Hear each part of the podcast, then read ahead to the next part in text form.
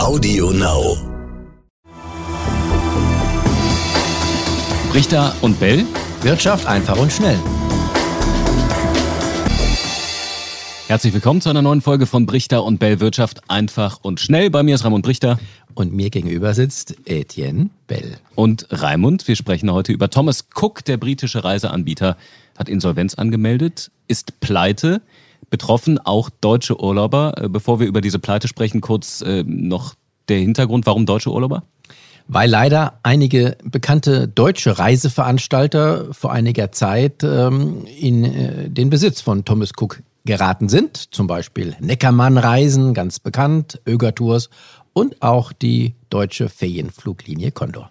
Dementsprechend Hunderttausende von dieser Pleite, von dieser Insolvenz betroffen. Ähm, lass uns über die Insolvenz sprechen. Was heißt das konkret? Das Unternehmen ist insolvent, es ist pleite, es hat kein Geld mehr. Insolvenz heißt zunächst einmal Zahlungsunfähigkeit. Genau, die können nicht zahlen, wie jeder andere auch, der vielleicht äh, zu viele Ausgaben hat. Irgendwann reicht das Geld nicht mehr. Man kriegt noch einen Kredit von der Bank. Man kann auch überziehen das Konto. Aber irgendwann geht das Geld aus. Dann sagt die Bank, stopp, wir überweisen nichts mehr. Und so ist es jetzt Thomas Cook passiert. Thomas Cook hat zwei deutsche Töchter, Thomas Cook Deutschland und Condor, der äh, Ferienflieger. Inwieweit betrifft die jetzt diese Insolvenz? Ja, wenn die Mutter pleite ist, äh, ist zunächst mal nicht unbedingt gleich die Tochter auch pleite. Aber ähm, wenn von Mutterkonzernen kein Geld mehr kommt, dann trifft das auch die deutschen Töchter und deshalb hat jetzt Thomas Cook in Deutschland ebenfalls Insolvenz angemeldet. Die sind also ebenfalls pleite. Condor allerdings nicht. Condor ist aber auch ein Sonderfall, denn Condor hat ganz gut gewirtschaftet. Die haben bisher auch Gewinne gemacht und haben jetzt einen Kredit garantiert von der Bundesrepublik Deutschland und vom Land Hessen über 380 Millionen Euro bekommen. Damit kann man erstmal weitermachen das Land Hessen, weil Condor dort seinen Sitz hat und die Bundesregierung. Genau. Das heißt, diese 380 Millionen Euro, was passiert damit? Die dienen jetzt der Aufrechterhaltung des Geschäftsbetriebs. Also damit kann Condor erstmal zunächst Flugbenzin bezahlen und so weiter und äh, Flughafengebühren und kann dann ganz normal weitermachen. Das heißt, dass die Mitarbeiter auch nicht entlassen werden, weiter bezahlt werden? Und die auch Mitarbeiter auch bezahlen, selbstverständlich. Und Urlauber zurückholen, die eventuell festsetzen? Ja gut, von Condor selbst sitzen ja keine Urlauber äh, fest. Condor fliegt ganz normal seine Routen ab und nimmt die Passagiere mit, die auch bei Condor gebucht haben. Der Kredit selber, wo kommt das Geld her? 380 Millionen Euro? Von der Kreditanstalt für Wiederaufbau. Das ist eine Bank, die in Besitz der Bundesrepublik Deutschland ist und deshalb ist sie mit dem Staat verwoben.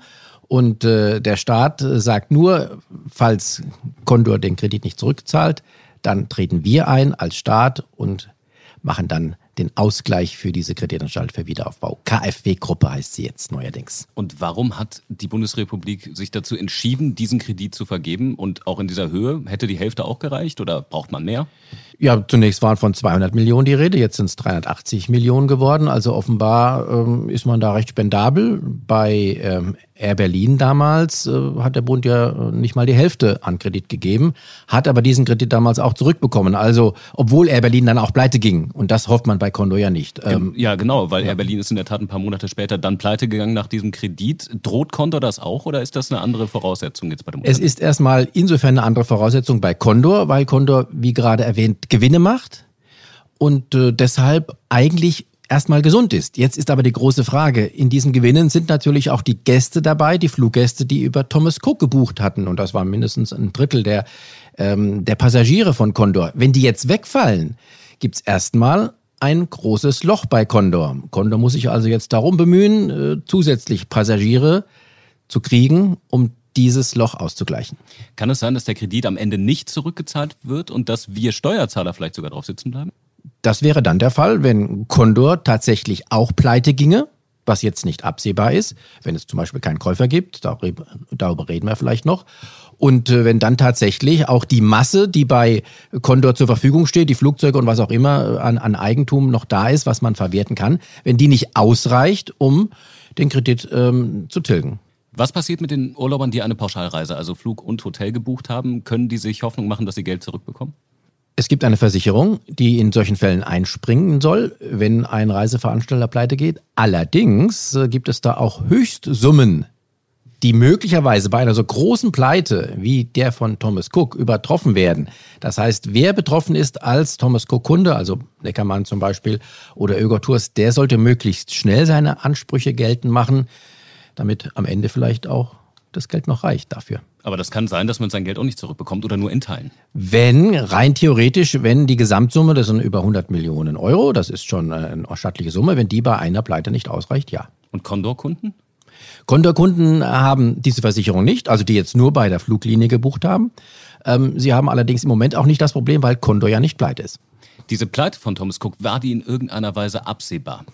Ja, ähm, es gibt Leute, die haben schon im, äh, im Frühjahr darauf hingewiesen, Achtung, im September Ende September werden viele Rechnungen bei Thomas Cook fällig und möglicherweise können die dann nicht bezahlt werden. Und das hat sich auch schon in den letzten Monaten angedeutet. Es gab verschiedene Finanzierungsrunden bei Thomas Cook. Es gab einen chinesischen Investor, der eingestiegen ist und Teile rausgekauft hat. Aber äh, also die Probleme, die waren absehbar und ähm, allerdings für den deutschen Kunden nicht unbedingt. Der denkt, der geht zu Neckermann und äh, hab da vielleicht mal was gelesen. Thomas Cook ist in, in der Bredouille, aber das trifft mich ja nicht, hat er vielleicht gedacht und deswegen hat er bei Neckermann gebucht. Was heißt diese Pleite jetzt für die gesamte Tourismusbranche? Ist das ein, ein Vorzeichen, wenn das äh, älteste Unternehmen in diesem Bereich pleite geht? Für die anderen Anbieter ist das erstmal von Vorteil.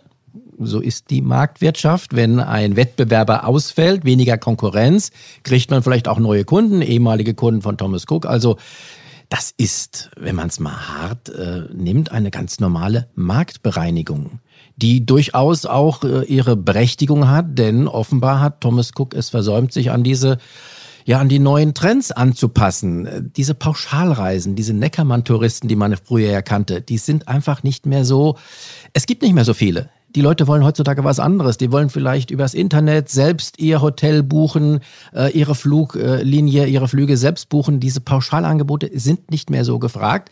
Da hat sich Thomas Cook offenbar nicht richtig drauf eingestellt. Andere Reiseveranstalter tun das. Zum Beispiel Kreuzfahrten wäre auch so ein Ding, was man da verpasst hat. Kreuzfahrten ist Thomas Cook nicht vorne mit dabei. TUI dagegen, der deutsche Konkurrent, der ist bei Kreuzfahrten gut im Geschäft. Also für die Urlauber wird es noch ähm, eine spannende Zeit in den nächsten Wochen, die davon betroffen sind und die eventuell gucken müssen, dass sie ihr Geld zurückbekommen. Raimund, vielen Dank erstmal. Das war's von uns mit Blick auf Thomas Cook. Und wenn ihr da draußen Fragen, Anregungen habt, gerne schreiben brichter und bell.n-tv.de. Wir freuen uns auf eure Anmerkungen. Brichter und Bell. Wirtschaft einfach und schnell.